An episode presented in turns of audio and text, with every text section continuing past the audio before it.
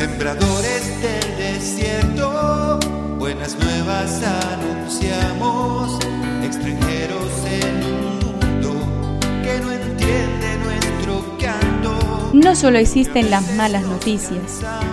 Te invitamos a escuchar esta buena noticia que Jesús, que quiere renovar al hombre, hoy tiene para nosotros. Que me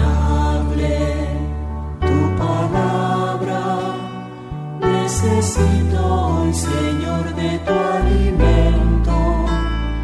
Hoy en todo el mundo se escuchará esta palabra. Mateo 26, del 3 al 66. Cuando llegaron al lugar llamado Gólgota, que significa lugar del cráneo, le dieron de beber vino con hiel. Él lo probó, pero no quiso tomarlo.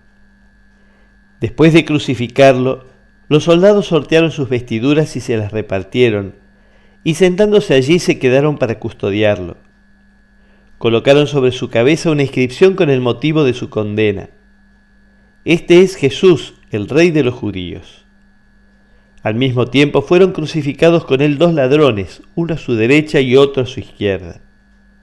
Los que pasaban lo insultaban y moviendo la cabeza decían, Tú, que destruyes el templo y en tres días lo vuelves a edificar, sálvate a ti mismo, si eres hijo de Dios, y baja de la cruz. De la misma manera los sumos sacerdotes, junto con los escribas y los ancianos, se burlaban. También lo insultaban los ladrones crucificados con él. Desde el mediodía hasta las tres de la tarde, las tinieblas cubrieron toda la región.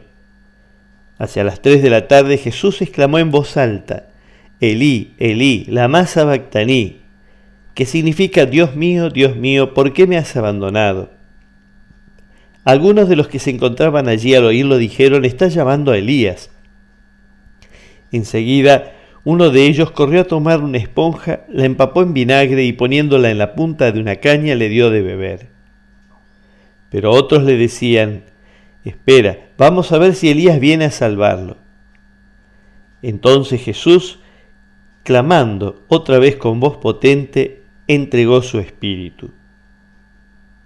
El centurión y los hombres que custodiaban a Jesús, al ver el terremoto y todo lo que pasaba, se llenaron de miedo y dijeron, verdaderamente este era hijo de Dios. Que me aliente tu espíritu.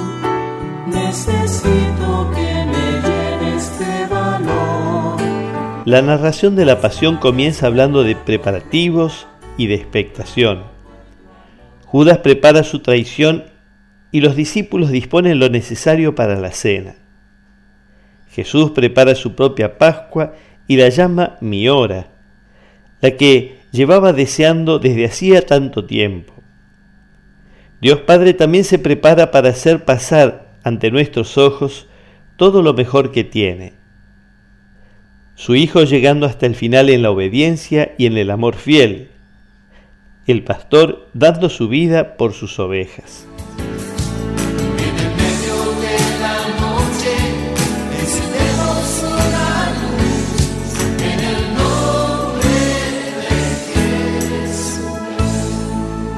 es una contribución de la parroquia catedral para este tiempo en que Dios quiere renovar a su pueblo.